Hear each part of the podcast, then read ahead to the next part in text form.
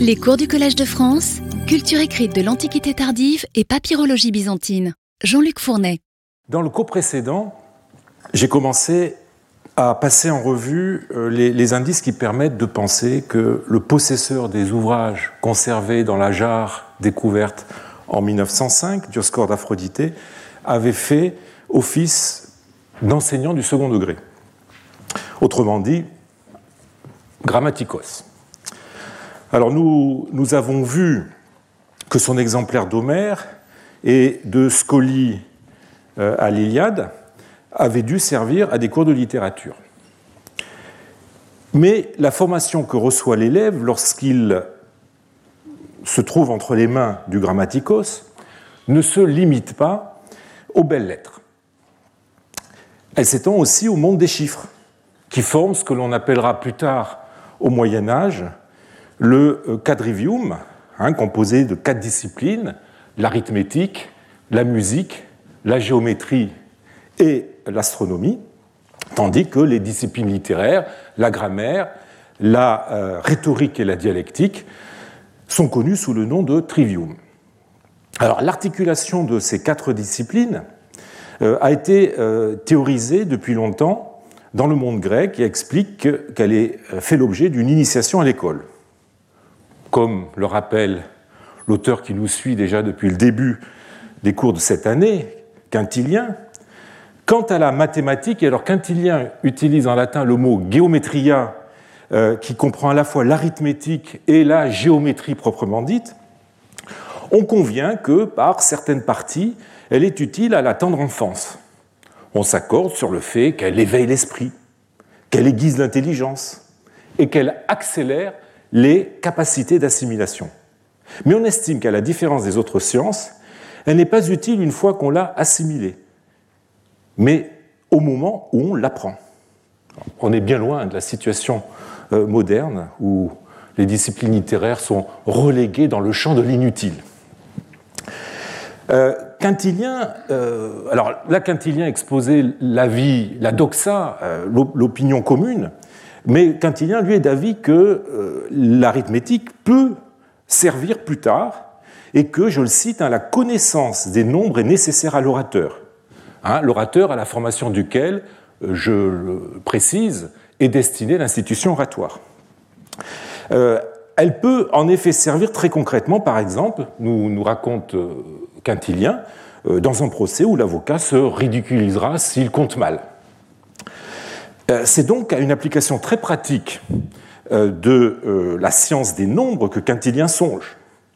Les papyrus, qui, parmi les disciplines du quadrivium, témoignent presque exclusivement de l'enseignement de l'arithmétique, montrent que les maîtres d'école, évidemment, ne s'aventuraient pas dans les hautes sphères de la mathématique, mais se limitaient aux opérations de base, qui était propre à servir euh, dans la vie de tous les jours, euh, l'étape de multiplication notamment et l'étape de fraction. Alors je propose de rattacher à ce type d'enseignement un autre papyrus de la jarre de Dioscore. C'est un papyrus qui se trouve aujourd'hui à Londres, qui contient un ensemble de tables de conversion métrologique écrites de la main de Dioscore au verso d'un document dont la date est perdue. Alors ces tables sont divisées en trois sections. Alors, la première, qui va des lignes 2 à 59 et 60 à 69, la première compare entre elles, de façon non systématique, euh, des mesures, avant tout de capacité, et accessoirement aussi des mesures de poids, à savoir l'artab, le modius cumulatus, le modius xistus, le dimation euh, décimal et le dimation duodécimal, le mation, le ment, le cumulum, la chénisse, le setier, la livre et l'once. Alors les formules de conversion fonctionnent euh, sous la forme de questions-réponses. On a déjà vu que euh, l'école était friande de ce type de, présentation. Donc, je vous donne juste un exemple. Modioi xustoi posa sartabas, sous-entendu écoussine, donc les maudits xistiques contiennent combien d'artabes Et la réponse est après multiplié par 3 divisé par 10. les artables contiennent combien de maudits xisti multiplié par 10 divisé par 3. Alors la, deuxième section de ce papyrus, qui va de la ligne 71 à la ligne 78, donne des instructions pour mesurer euh, les capacités de divers objets, comme un, silo, en grec thésauros, un bateau, un canal, un réservoir, un mur, un petit peu comme dans nos exercices d'école où on utilise des exemples très concrets pour euh, inculquer des opérations mathématiques. Et la troisième euh, section est consacrée aux mesures de longueur. Alors, vous voyez qu'il s'agit là d'arithmétique extrêmement pratique, puisque limitée évidemment au champ des mesures, hein, qui, euh, du fait de leur multiplicité, de leur variabilité selon les lieux, constituaient pour les anciens un vrai casse-tête. Mais ce papyrus, vous allez me dire, a très bien pu être compilé par Dioscore pour son propre usage.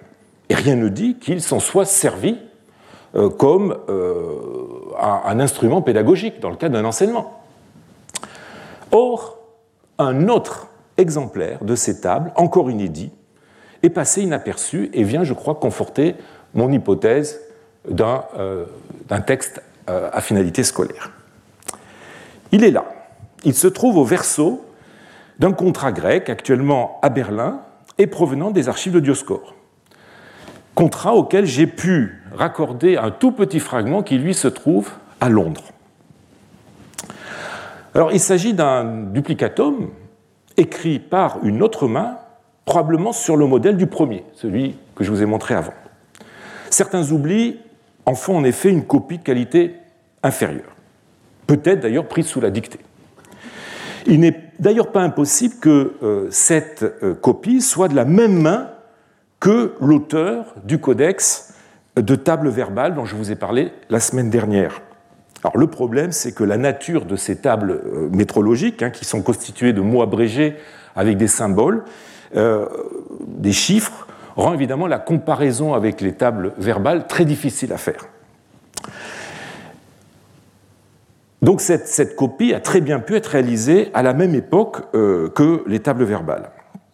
Aussi, suis-je tenté d'y voir un nouvel indice d'un enseignement dispensé par Dioscore, cette fois-ci de nature non littéraire Alors, cette vue est corroborée par deux autres exemples de tables de conversion métrologique qui sont à peu près contemporaines de euh, nos deux papyrus, mais qui proviennent d'autres sites. Or, le support de l'une, voyez une tablette enduite, confirme bien une ambiance scolaire, tandis que l'autre euh, qui est un papyrus, contient, euh, outre un, début euh, d'exercice d'écriture interrompu, là, c'est ici, il faut le mettre à l'envers, où vous voyez au nom de la Sainte, et on s'arrête là. Évidemment, c'est la Sainte Trinité. Hein, c'est ce type de, de, formule qu'on trouvait toujours au début des documents. Donc, vous voyez que ce, papyrus, en plus de cet exercice d'écriture, contient dans la partie purement euh, métrologique tellement de fautes en si peu de lignes qu'on ne peut avoir affaire qu'à un élève encore vraiment peu aguerri. Alors, les, années euh, de formation avec le, le Grammatico se terminaient avec une initiation à la rhétorique qui constitue normalement hein, l'objet du dernier cycle, hein, celui du rhéteur ou du sophiste. Quintilien reproche au euh, maître de rhétorique, au début du livre 2 de son institution oratoire, de négliger l'enseignement de certaines bases, avec pour conséquence que c'est le maître de grammaire qui euh, a dû les prendre en charge. Alors je le cite, ce qui constituait la tâche initiale dans une discipline est devenu la tâche finale dans l'autre, et d'autre part, à l'âge où il doit se consacrer désormais à des études supérieures, hein, vous entendez évidemment les études de rhétorique, euh, l'élève stagne dans une école de niveau inférieur et il fait de la rhétorique chez les grammairiens, donc les maîtres de grammaire. Alors cette euh, euh, anticipation, quoi qu'en dise Quintilien, a ses vertus. Elle permet évidemment à des élèves qui ne pourront pas se payer le luxe d'études supérieures de recevoir une teinture de, rhétorique qui leur sera bien utile euh, dans euh, leurs activités futures. Alors, bah, notre grammaticos Dioscor n'échappe pas à la règle. il a, je crois, enseigné les bases de la rhétorique à travers deux types de textes, l'un théorique et l'autre pratique. Alors, appartient à la première catégorie ce feuillet, recto verso, je vous montre juste une face, là, contenant une vie d'Isocrate, qui est quand même un des plus célèbres orateurs euh, de l'Athènes classique, et quelques notions de rhétorique qu'il a compilées lui-même. Alors, la partie droite, que vous avez encadrée à l'écran, la partie droite du recto, ainsi d'ailleurs que euh, probablement euh, le verso, donne une version de la vie d'Isocrate qui, selon euh, son dernier éditeur, euh, Carlini, je le cite, semble aligner de façon schématique et désordonnée des données traditionnelles pas toujours bien comprises, au point de suggérer qu'on a à faire un travail scolaire. Ah, Ce n'est pas moi qui le dis, c'est Carlini. Cette conclusion euh, est renforcée par la partie gauche du verso, ou ou du, enfin, du recto, séparée de la vie par une décoration, vous voyez, euh, alors on y voit dans cette partie, euh, synthétisée de façon très télégraphique, dirais-je, des notions élémentaires de rhétorique que la perte évidemment du bord gauche euh, rend difficile à, reconstituer et à comprendre. Alors la ligne 2 à 5,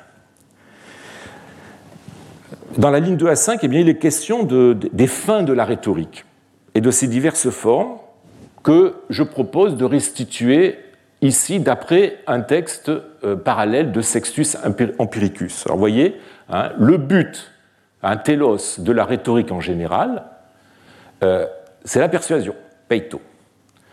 Le but du genre délibératif, car vous savez que la rhétorique était divisée en trois genres, le genre délibératif, le genre encomiastique, c'est-à-dire de l'éloge, et le genre judiciaire, eh bien, le but du genre délibératif, c'est l'utile, le but du genre encomiastique, c'est le beau, et le but du genre judiciaire, c'est le juste, hein. Alors, qu'a-t-on ensuite On aperçoit ici juste psogos, hein, le blâme, qui est aussi un des exercices préparatoires à la rhétorique et qui est l'opposé de l'encomion, de l'éloge. À la ligne 16-17, on a quelque chose de très endommagé, mais qu'on peut restituer de la façon suivante. Il s'agit en fait d'une énumération des constituants du discours rhétorique. Hein. les trois parties d'un discours rhétorique complet sont le préambule, les débats et l'épilogue. Alors, euh, je tiens à préciser, qu'il manque euh, une partie, puisque la, tradition est unanime à euh, diviser en quatre les parties du discours, hein, le, le, préambule, euh, la narration, le débat et l'épilogue, mais Corax avait inventé un discours en trois parties, comme le raconte le préambule à la rhétorique, qui a été édité euh, en 2008 par euh, Patillon euh, dans la collection des belles lettres. Cette tripartition concerne le discours délibératif auquel il manque justement les diégéseis, c'est-à-dire auquel il manque les narrations. Et donc il est possible que ici, dans la lacune, il faille restituer quelque chose comme symboluticou, logu, c'est-à-dire donc les trois parties d'un discours délibératif. Alors ensuite, eh ensuite, il ne reste plus que des bribes. On lit encore trois parties de quelque chose, on ne sait pas quoi. Il est question de conclusion et il est question de la syncrisie, c'est-à-dire la comparaison, qui est aussi un des exercices préparatoires euh, à la rhétorique, tout comme le psogos, tout comme l'encomion. Alors la nature euh, scolaire de ce texte, euh, qui me semble évidente par son contenu, est confirmée par euh, sa forme. Hein, nous n'avons pas affaire à un codex réalisé en bonne et due forme, mais à un feuillet regroupant des, textes disparates, des définitions, euh, une vie, euh, selon une présentation peu soignée, malgré la décoration, et on trouve aussi des décorations dans des papyrus scolaires. On notera même que le verso est tête bêche, a été écrit tête bêche par rapport au recto, ce qui est typique des documents de Dioscore quand Dioscore avait écrit sur un feuillet, plutôt que de retourner le feuillet quand il voulait écrire sur l'autre face, eh bien, il le faisait pivoter de haut en bas. Par ailleurs, la combinaison d'un récit et de notions euh, théoriques, où le caractère vivant et anecdotique euh, du premier euh, compense l'aridité, on va dire, des, des, secondes, est typique de ce qu'on attend aussi d'un enseignant pédagogue. Elle rappelle mutatis mutandis, euh, la vie et les sentences de Secundus, qui euh, dont j'ai parlé euh, précédemment, qui associe aussi un récit à des définitions sentencieuses. Alors là encore, ce, feuillet a pu être écrit par Dioscore pour sa propre instruction. on sait qu'il appréciait Isocrate, on a un de ses poèmes où il, il parle d'Isocrate, mais Dioscore n'était pas un érudit. Euh, et sa bibliothèque ne contenait aucun ouvrage de littérature euh, technique. Ce feuillet me semble ne plus y faire euh, figure d'intrus si on y voit une modeste réalisation pédagogique que Dioscore destinait à un enseignement des rudiments de la rhétorique qu'il aurait dispensé à ses élèves. Ces, rudiments, purement théoriques, hein, à travers ces, petites définitions qu'on vient de voir, sont cependant bien insuffisants pour apprendre aux élèves euh, l'art du discours. Celui-ci doit avant tout passer par la pratique. Or, euh, celle-ci est enseignée par le grammaticos à travers euh, ce qu'il est d'usage d'appeler, j'en ai souvent parlé depuis le début des cours de cette année, les exercices préparatoires à la rhétorique, les progymnasmata. Comme le rappelle Quintilien, à la grammaire et à l'explication des auteurs, qui constituent les, deux parties principales du programme du grammaticos, eh bien, il faut, je le cite, il faut ajouter les exercices préparatoires à l'expression, primordia dicendi, euh, pour ceux dont l'âge n'est pas encore en mesure de recevoir l'enseignement du rhéteur. Et il cite ensuite dans son texte les exercices les plus faciles, euh, les fables, les maximes et les hein, euh, les, exercices les plus faciles, dont nous avons vu que le maître du papyrus Bourrion les avait choisis pour mettre ses écoliers euh, en contact avec des textes de la littérature, anticipant sur leur mise en pratique à laquelle, évidemment, ils auraient à s'exercer quelques années plus tard chez le grammaticos et ensuite chez le rhéteur. Alors il se trouve que Dioscore a laissé une cinquantaine de poèmes, autographes, toujours dans cette fameuse jarre, dont une partie euh, relève du genre des progymnasmata. En effet, si, la grande majorité des poèmes de Dioscore sont des éloges, des éloges adressés à des personnalités vivantes, à des hauts dignitaires qui pouvaient l'aider, eh bien, une dizaine de pièces font en effet figure un peu d'intrus, dans la mesure où euh, ces pièces n'ont aucun lien avec des personnages vivants et traitent pour la plupart de sujets homériques ou post-homériques. Alors vous avez euh, la, liste à l'écran, hein. vous avez une étopée d'Apollon. Alors j'ai déjà parlé de l'étopée, hein. je vous rappelle que euh, l'étopée c'est un exercice préparatoire qui consistait à faire tenir, à composer un discours prononcé par un personnage, en règle générale connu, euh, en essayant de respecter euh, son ethos, c'est-à-dire son caractère, d'où le nom d'étopée. Donc vous avez ici une étopée d'Apollon. Quelles paroles prononcerait Apollon après qu'Hyacinthe et Daphné ont été transformés en végétaux au même endroit? Une étopée d'Achille. Quelles paroles prononcerait Achille mourant par la faute de Polyxène? Étopée sur la mort d'Achille encore Une étopée d'Homère sur laquelle je reviendrai une étopée d'Homère à nouveau, des éloges de poèmes homériques, une étopée de Polyxène encore, le martyr de Calandos, un texte assez mystérieux et assez obscur, et le début d'un poème de nature indéterminée où il est question d'une muse. Alors, pour vous donner un petit peu un exemple de, ces poèmes, de cette veine progymnasmatique de, la poésie de Dioscore, eh bien, je vais, je vous propose de vous lire et de vous montrer plus en détail euh, l'étopée qu'il a fait prononcer à Achille.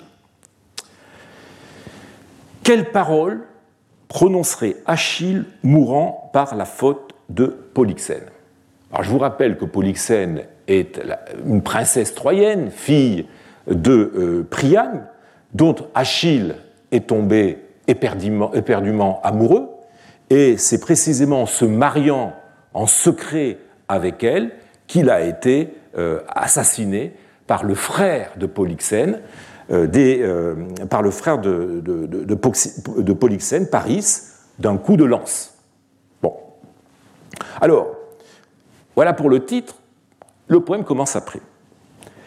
Désir vient de se révéler enfant chéri de mort, portant un message d'amour en même temps que de malheur.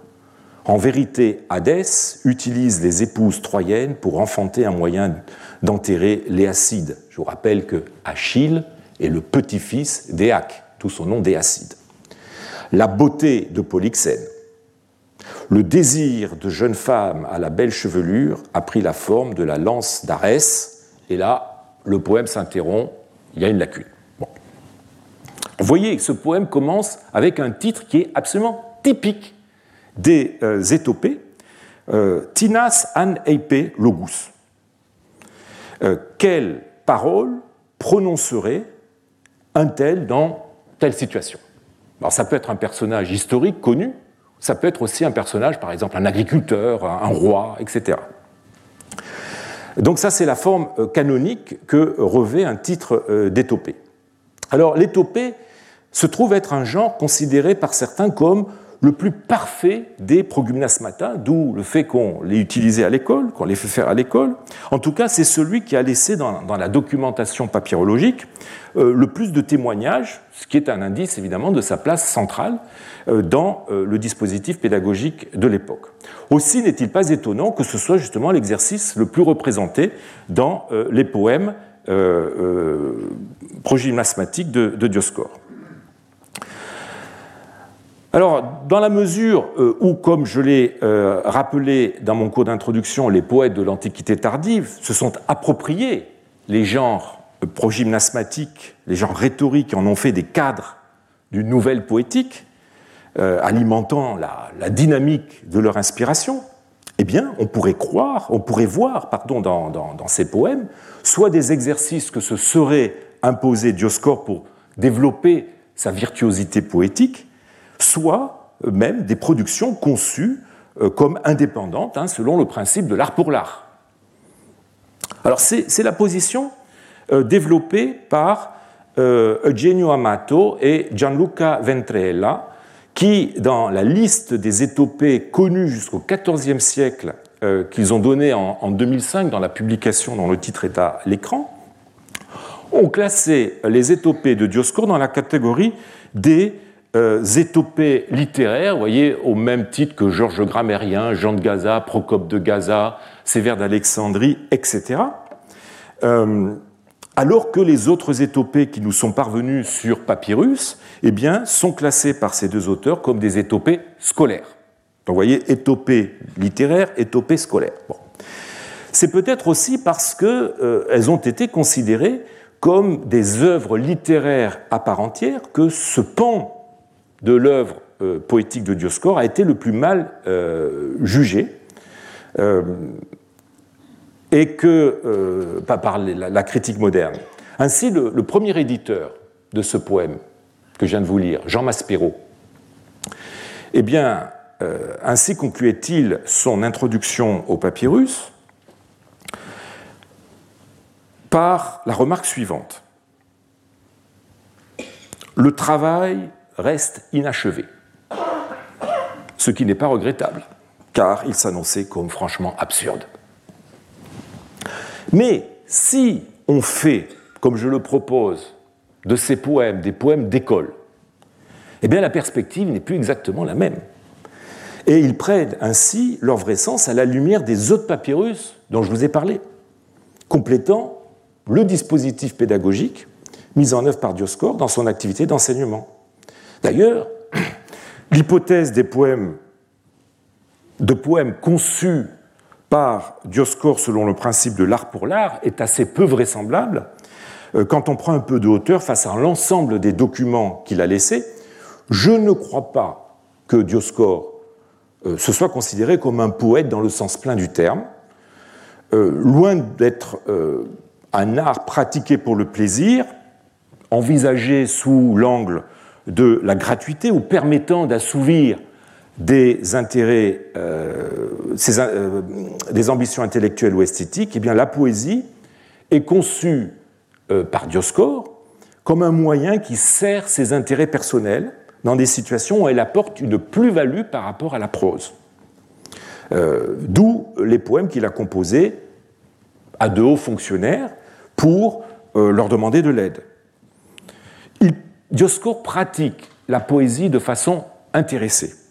Euh, ce euh, qui, évidemment, cette poésie intéressée ne permet pas de, rendre compte de, ces pièces euh, si on leur octroyait à leur tour une fonction pratique et utilitaire.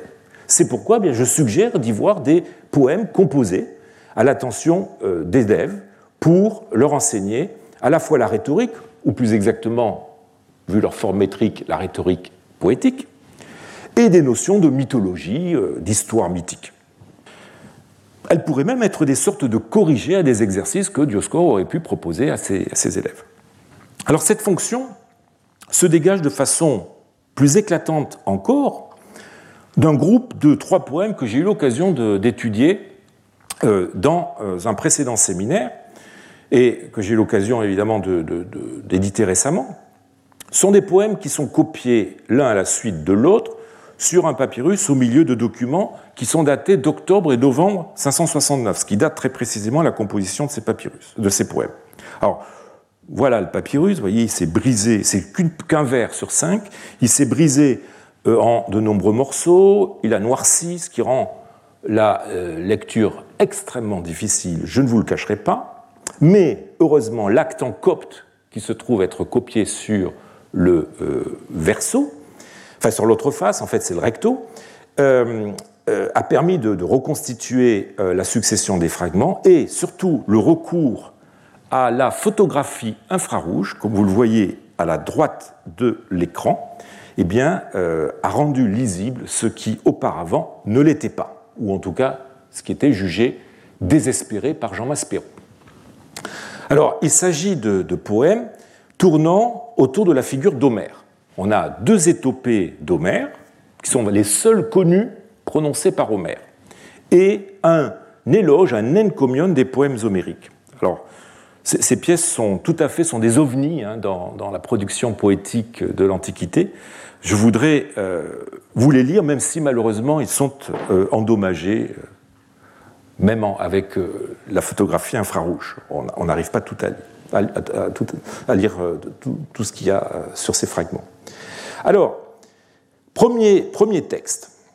Quelle parole prononcerait Homère demandant à Thétis de lui montrer Achille en armes?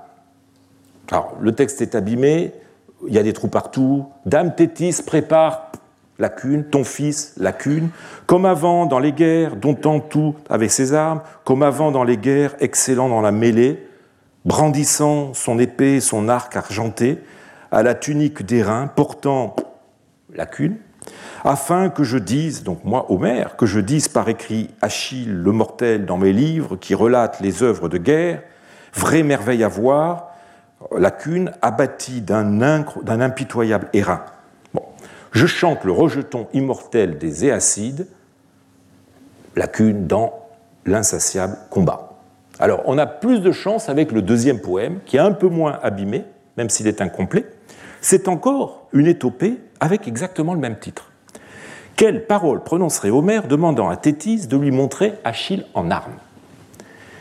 Montre-moi ton fils, ô divine, entre les déesses. Donc vous voyez Homère qui parle à un de ses personnages.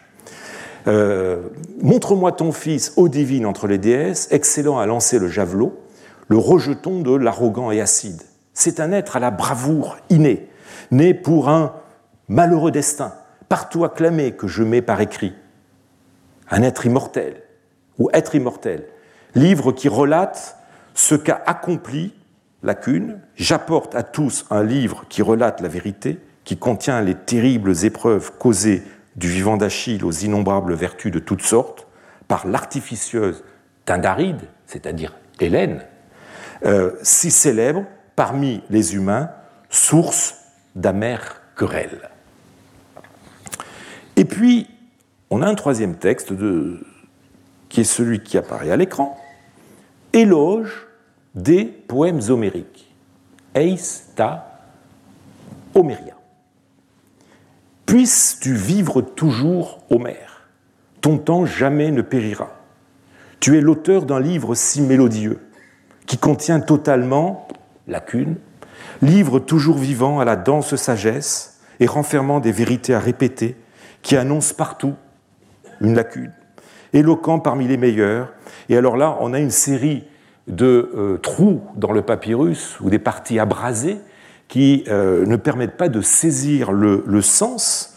Euh, il est question du ciel, du disque étincelant de la lune, des astres. Alors, est-ce qu'il est question des connaissances astronomiques que l'on trouve dans les poèmes homériques?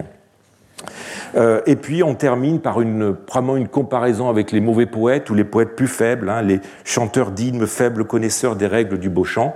Et euh, il est question à la fin du désirable et inimitable Homère. Alors, ces, poèmes, vous voyez, relèvent de deux genres, l'étopée et l'éloge, l'encomion, euh, qui sont, je l'ai dit, tous deux des exercices préparatoires à la rhétorique. On notera que le premier sujet a été traité deux fois, euh, sous deux formes différentes, ce qui pourrait conforter la nature pédagogique de ces textes. Hein. Dioscore a très bien pu proposer deux versions pour montrer la variation avec laquelle on pouvait traiter le même sujet. Mais surtout, vous voyez, le thème est purement scolaire. Il s'agit de célébrer l'auteur qui est constamment lu, qui est constamment étudié euh, à l'école, Homère. Donc ces, poèmes, d'une certaine, manière, euh, euh, offrent la, quintessence d'un poème à visée scolaire. Par sa forme, eh bien, il inculque évidemment les, règles d'un des exercices rhétoriques les plus pratiqués à l'école, euh, et par son sujet, eh bien, il exalte la figure centrale du programme scolaire.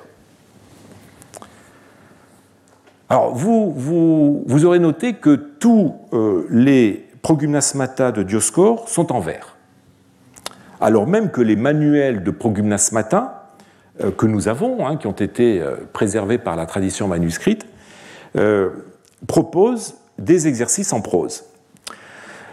Les autres papyrus purement égyptiens de nature progymnasmatique confirment le recours privilégié à la forme versifiée. Alors, les raisons de cette préférence pour, de cette exclusivité en même du, de, la, du vers, sont multiples.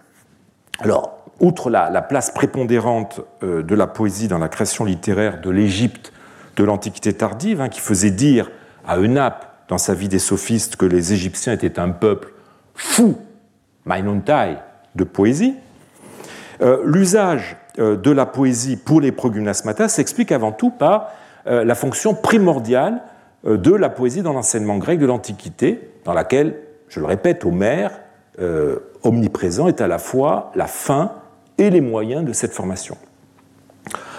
On ne s'étonnera pas que les sujets des poèmes dioscoriens tournent autour d'Homère, de son œuvre ou d'œuvres postérieures qui sont rattachées au cycle troyen. et quoi de plus naturel, évidemment, que d'user pour cela du vers homérique par excellence, par excellence c'est-à-dire l'hexamètre euh, dactylique. Du reste, euh, l'étopée est un exercice qui depuis longtemps était étroitement lié à la poésie. Hein. Quintilien euh, faisait déjà remarquer qu'il, et je le cite, qu'il profitait hautement aux, poètes, tandis que les manuels de rhétorique plus tardifs voyaient en, en Homère le premier des auteurs d'étopée. L'étopée s'est donc euh, assez tôt spécialisée dans le domaine de euh, la poésie. Mais on aurait tort de penser que cet exercice n'avait d'autre finalité que de former euh, de futurs poètes. Telle n'était pas la mission du grammaticos. Les vertus qu'exige cet exercice, hein, celui d'adapter son discours au caractère euh, d'une personne et à une situation donnée, eh bien, sont celles requises pour n'importe quel type euh, de communication écrite ou orale. le premier qui a établi la liste définitive des exercices préparatoires à la rhétorique, à Théon, constitue au 1er siècle après Jésus-Christ, avait bien vu toutes les ramifications de cet exercice. Je le cite, dans ce genre d'exercice, c'est-à-dire dans l'étopée, entre aussi l'espèce des discours de consolation, celle des discours exhortatifs et celle des discours épistolaires. Voyez, euh, maîtriser l'étopée, en fait, eh bien, ça permet de dominer les fonctions émotives et expressives du discours.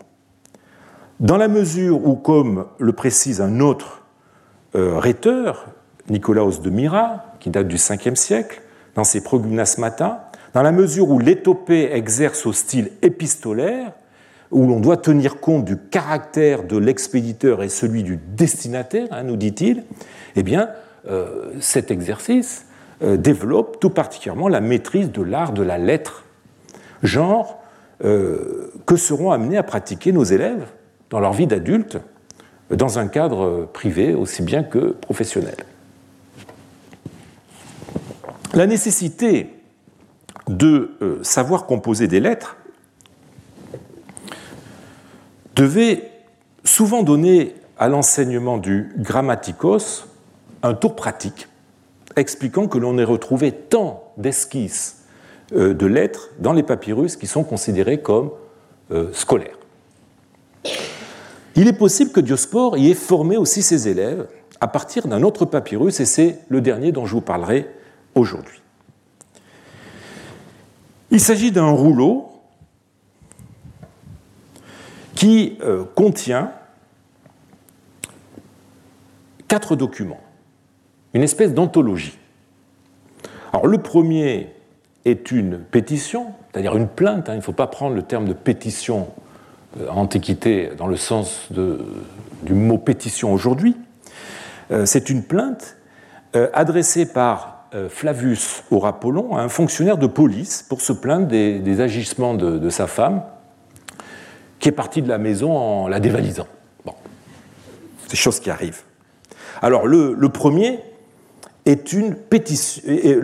ce, premier texte, donc, est, une pétition, alors que les deux textes qui suivent sont des lettres, l'une envoyée par Jean à l'évêque Apaképhalon, qui est peut-être un évêque d'Antiopolis du début du VIe siècle, et l'autre est, euh, est, une lettre adressée par un notarios, qui ne veut pas dire à cette époque notaire, mais tachygraphe, ou sténographe si vous voulez, euh, à un confrère. Alors une euh, dernière lettre se trouve à la fin du rouleau, mais elle est malheureusement dans un tel état de conservation qu'elle est pour l'instant encore inédite. Elle a résisté encore aux efforts de déchiffrement. Alors comme nous l'avions vu il y, a, deux ans, l'écriture très calligraphique adoptée par Dioscore euh, pour cette collection de textes hein, qu'il a écrit de, sa main, qui est d'ailleurs très proche de l'écriture qu'il adopte pour la vie d'Isocrate que je vous ai montré un instant, eh bien, euh, cette écriture très, très, très nette, très calligraphique, montre qu'il ne s'agit pas d'un recueil de documents qu'il aurait constitué pour une affaire quelconque, mais bien d'une ontologie de pièces euh, destinées à servir de, de modèle, et qu'il a recopié comme s'il s'agissait en fait de, de modèles littéraires. Euh, alors, la pétition, justement, n'a pas pour auteur n'importe qui. Il s'agit du célèbre philosophe et grammairien Apollon, qui vivait au 5e siècle et dont je vous parlerai à partir de la semaine prochaine. Par ailleurs, euh, si on ne connaît pas vraiment les auteurs des deux lettres qui suivent, eh bien, on ne peut être que frappé par leur style sophistiqué, par la présence dans chacune de citations homériques qui en font de vrais modèles de euh, style euh, épistolaire, en tout cas du style épistolaire qui était à la mode à l'époque. La traduction de la deuxième lettre vous donnera une idée de son caractère rhétorique tant apprécié à l'époque. Lorsque j'ai reçu la révérée lettre de votre intime amitié, hein, c'est comme ça qu'on s'exprimait à l'époque. On aimait bien les substantifs abstraits. Hein. On ne parle pas de son père, mais de sa paternité.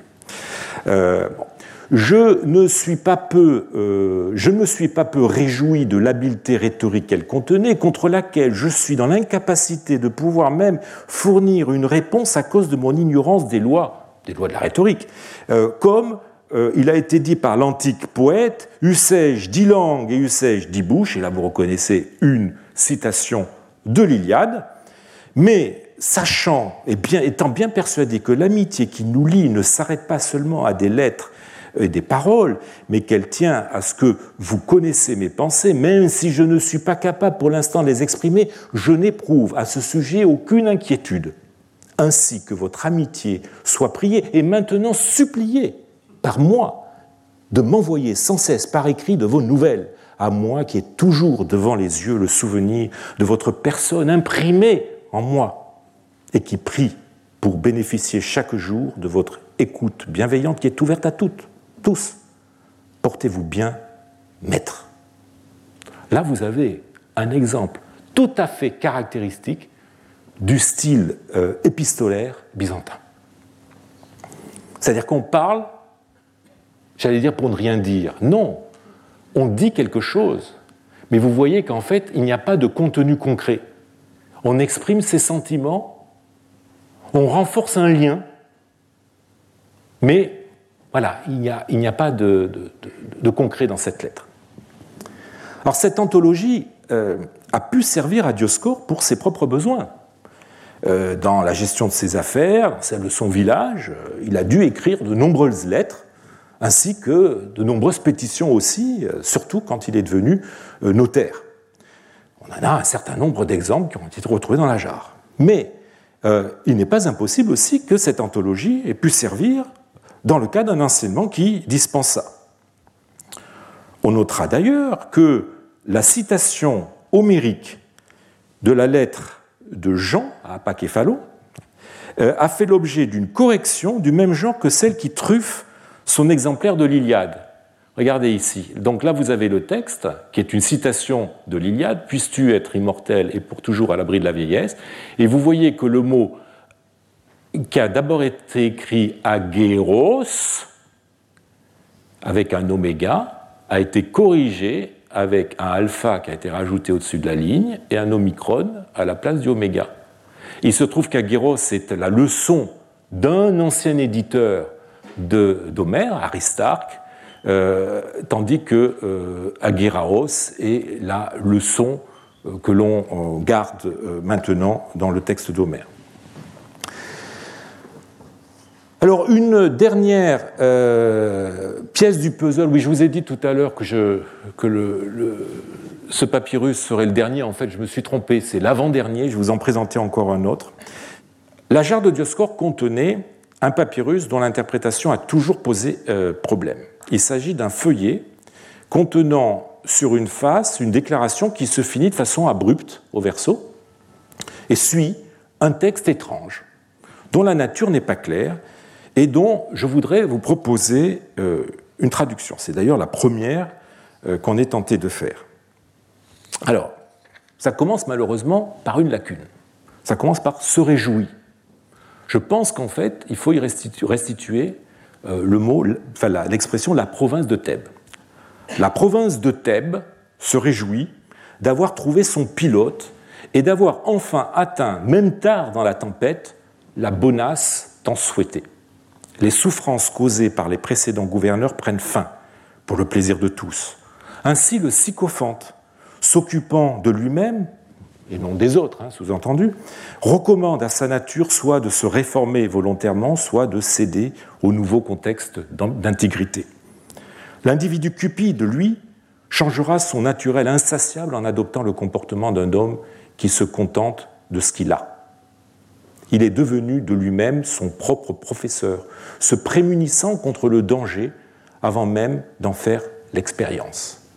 Quant aux barbares du voisinage, hein, vous savez que euh, le sud de l'Égypte était souvent l'objet de, de de la part de populations qui venaient euh, du sud de, la Nubie, les Blémis, les Noubades, etc. Donc, euh, quant aux barbares du voisinage, apprenant qu'il n'y a pas d'effusion de sang, mu par la crainte, et avant que tu n'agisses, toi, hein, le gouverneur, ils jettent pour eux-mêmes les fondements de la paix, la considérant comme la cause de leur salut et l'acceptant avec plaisir, décision pleine de prévoyance et qui attire sur eux, non sur, nous, les plus grands bienfaits. Protégez-nous donc, même dans ces circonstances, ô vous, en toute chose le plus philanthrope, en chassant du pays ce qu'on appelle les bucellaires, qui sont des, des unités plus ou moins paramilitaires, hommes qui louent leur service pour des coups de main contraires à la loi et qui voient leur propre profit dans le labeur d'autrui en ne laissant pas le serviteur en armes agir en toute liberté, lui qui accroît plutôt qu'il ne diminue la malfaisance du grand propriétaire, mais en ordonnant que le simple particulier vive dorénavant comme un simple particulier, sans user du fer contre ses congénères, et que nul ne subisse de contraintes en violation des ordonnances impériales. Voilà ce qui plaît au Dieu sauveur, ce qui préoccupe la fortune qui gouverne l'univers, et que vous recherchez vous aussi par l'application des lois, car la crainte de l'empereur aussi met une entrave à tous ces abus en fortifiant la crainte au moyen de lois et en faisant de vous le rigoureux gardien des lois. Alors, qu'est-ce que ce texte? Jean Maspero y voyait euh, un brouillon de requêtes, de pétitions adressé à un fonctionnaire. Mais rien dans ce texte euh, ne euh, relève du formulaire très codifié de la pétition. Un autre papyrologue, plus tard, Harold Bell, euh, a préféré y voir un discours d'éloge à un duc nouvellement nommé, composé donc par Dioscore. Mais en fait, il ne s'agit pas de sa main. Ce n'est pas son écriture.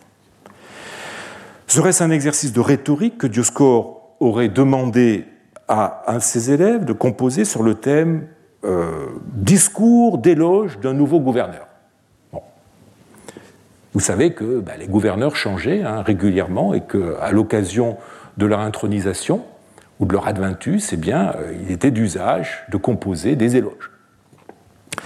Si c'était euh, le cas, nous aurions affaire à un type d'exercice qui est surtout du ressort du maître de rhétorique et non du euh, maître de grammaire. Mais nous avons vu hein, que les euh, niveaux pouvaient s'interpénétrer, que le grammaticos anticipait certains des exercices qui étaient l'apanage de l'enseignement du sophiste. Par ailleurs, une autre main euh, a immédiatement fait suivre le texte que je viens de vous lire d'un brouillon de lettres non terminées, hein, ce qui est en bleu ici. Euh, suivi à son tour d'un ajout fait par le rédacteur du premier texte destiné donc à s'insérer dans la dernière phrase de son discours. Serions-nous en face d'une série d'exercices de composition, l'un d'un éloge en prose d'un nouveau gouverneur, l'autre d'une lettre, tous deux réalisés sous le contrôle de Dioscore alors, ce n'est là qu'une hypothèse hein, que j'avance avec beaucoup de prudence, mais que je n'ai pas résisté au plaisir, malgré tout, de vous signaler, euh, et qui vient s'ajouter aux nombreux autres indices que je vous ai présentés. Alors, il est temps de conclure. Mis euh, bout à bout, les papyrus de Dioscore suggèrent fortement que celui-ci, dans les années 560-570, a dispensé auprès de plusieurs élèves un enseignement du type de celui qu'on attend d'un grammaticos. Cette activité à laquelle le prédisposait sa formation et sa connaissance de, la poésie, et ensuite par son statut de professionnel de l'écrit qu'il acquit en devenant notaire, euh, cette activité a dû être sans nul doute privée à destination de ses enfants ou des membres de sa famille.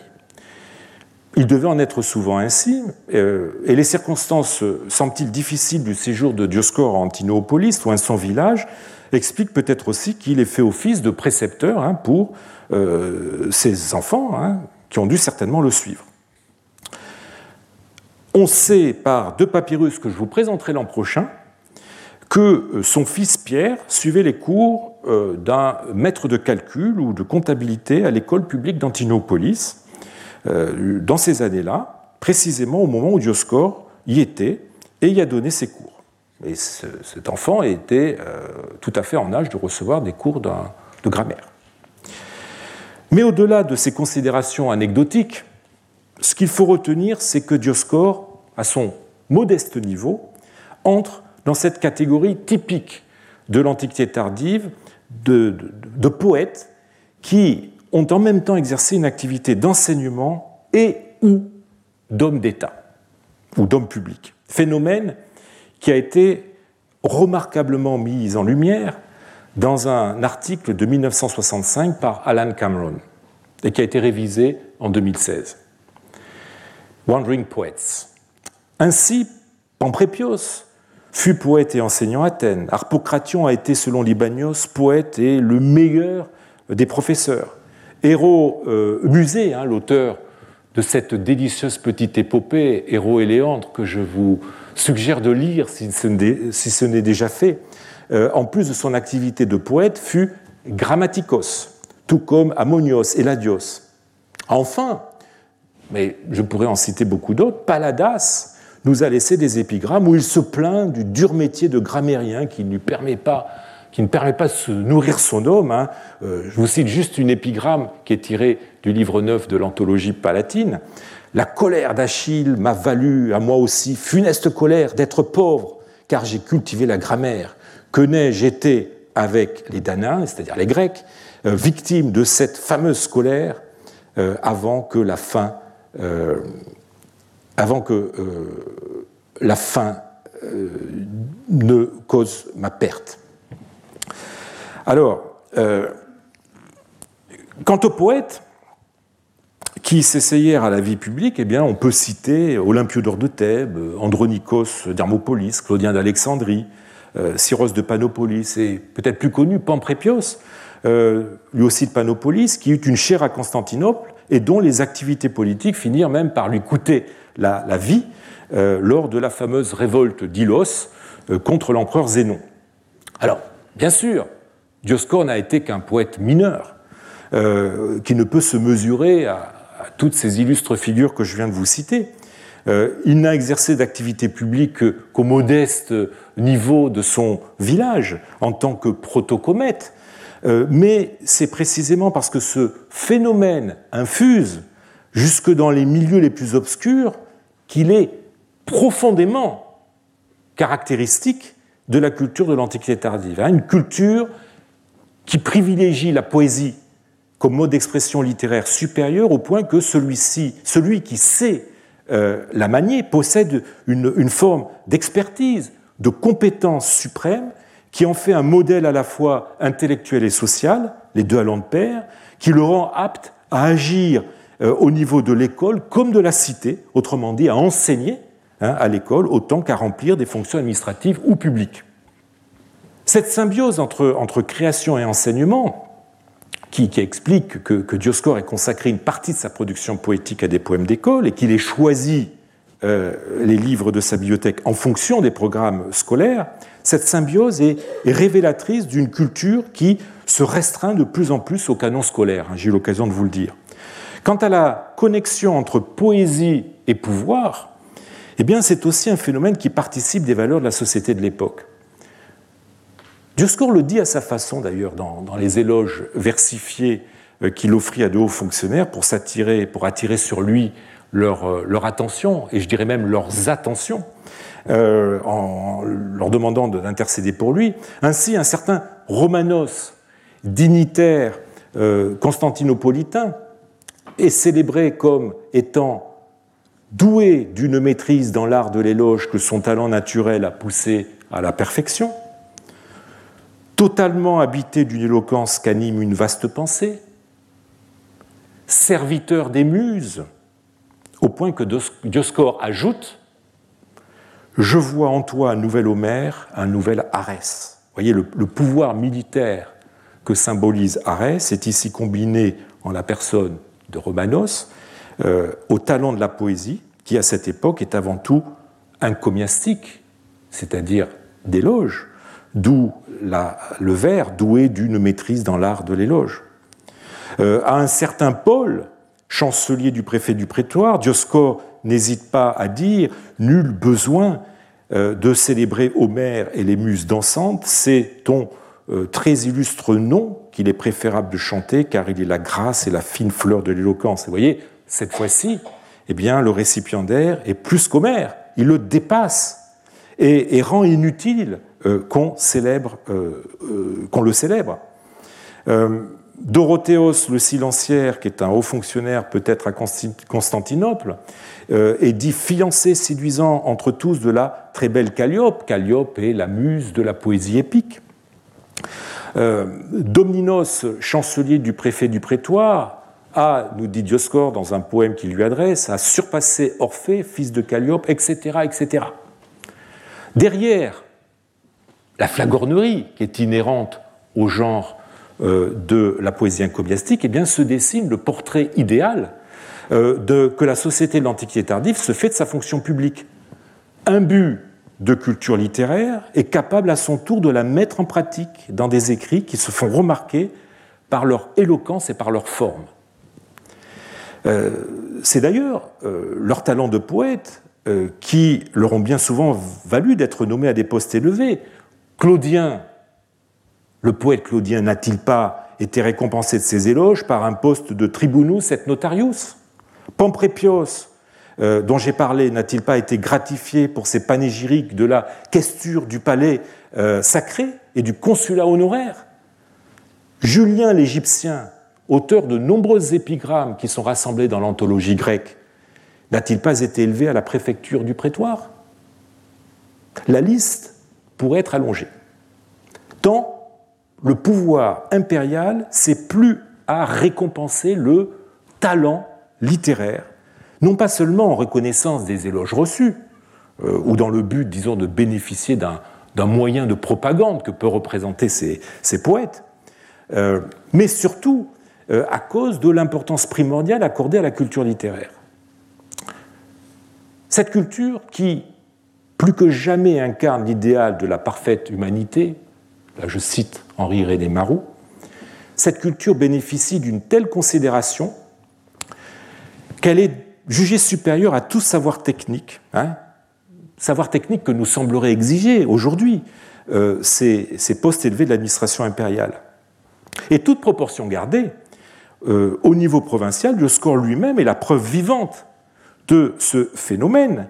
Ses compétences poétiques, bien qu'élémentaires, l'ont très probablement aidé à obtenir le poste de euh, notaire euh, qu'il occupa lors de son séjour en Antinopolis. Nous savons en effet que c'est par un poème qu'il a demandé ce poste au gouverneur.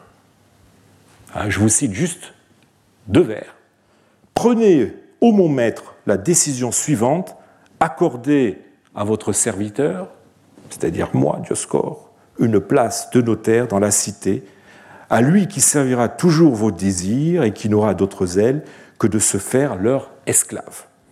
Et on sait que Dioscore, que ça a réussi, puisque Dioscore euh, est devenu notaire. Alors, le gouverneur a-t-il été convaincu par les talents poétiques de Dioscore Si c'est le cas, il fut peut-être très indulgent.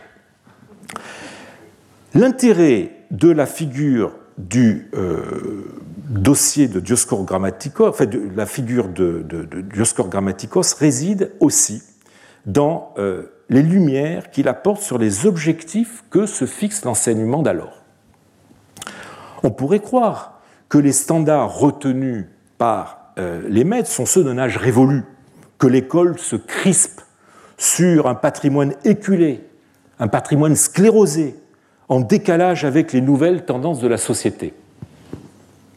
Qu'avait encore à dire Homère ou Ménandre au sujet d'un empire désormais chrétien et dont l'hellénisme, renouvelé par les valeurs de la nouvelle religion, tournait le dos à la Grèce archaïque ou à la Grèce des cités On aurait bien tort de poser le problème en ces termes. L'enseignement du grammaticos, qui persiste effectivement à commenter les vieux auteurs, plus que jamais tourné vers la pratique et les valeurs qu'il défend.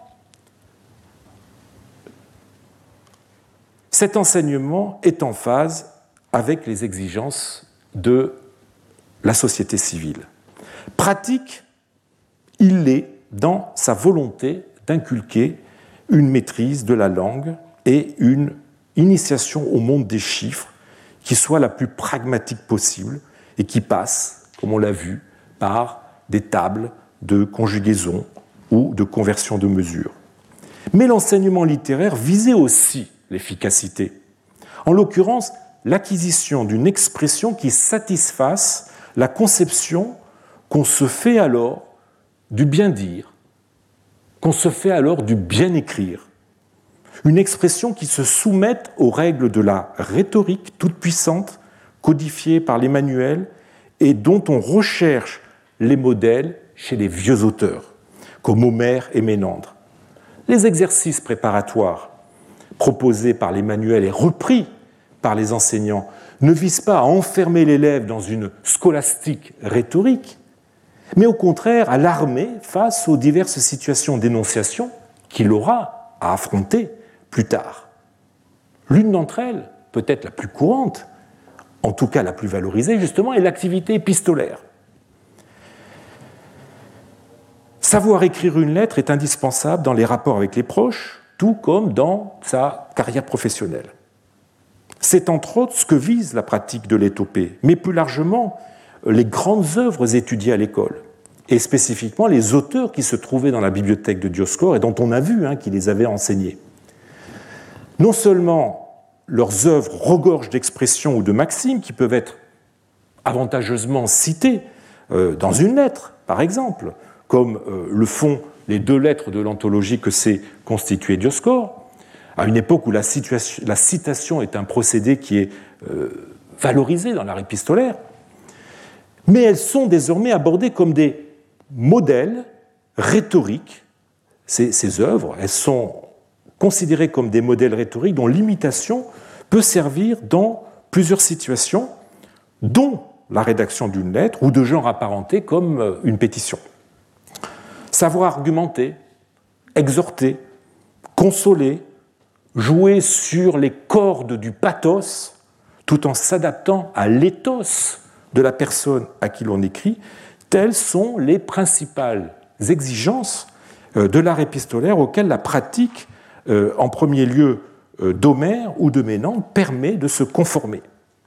Les théoriciens de la rhétorique et les rédacteurs de, manuels de progymnasmata, qui commencent à pubuler durant l'époque impériale et la fin de l'Antiquité, hein, j'en ai cité plusieurs, Théon, Aftonios, le pseudo-Hermogène, Nicolaos de Myra, etc., tous ces gens ne cessent de juger les auteurs classiques à l'aune des, des schèmes rhétoriques et de les citer comme modèles. Ces modèles sont d'ailleurs marqués du sceau de l'ancienneté, de la païdéia classique, raison pour laquelle les, œuvres modernes, notamment les meilleures pages des, écritures euh, bibliques, des penseurs ou des prédicateurs chrétiens, ils sont absentes. Tout comme d'ailleurs nous n'avons euh, trouvé aucune trace euh, de, ces, textes chrétiens dans l'enseignement de Dioscore, même si la jarre de Dioscore ne contenait que les vieux papiers ou les vieux livres dont on a bien voulu se débarrasser. J'aurai l'occasion de revenir sur la question des rapports du christianisme et de l'enseignement rhétorique dans les deux euh, derniers cours de cette année. Bref, il n'est pas exagéré de dire que ces auteurs deviennent, d'une certaine façon, dans les mains des maîtres de grammaire et d'éloquence, des manuels de rhétorique. On y recherche moins l'émotion ou le plaisir de la lecture qu'un ensemble de techniques à appliquer, de modèles à reproduire. J'espère que vous comprenez maintenant tout ce que recouvre l'expression scolarisation de la culture avec laquelle j'ai commencé ce cycle de cours cette année. Je vous remercie. Retrouvez tous les contenus du Collège de France sur www.colège-2-france.fr.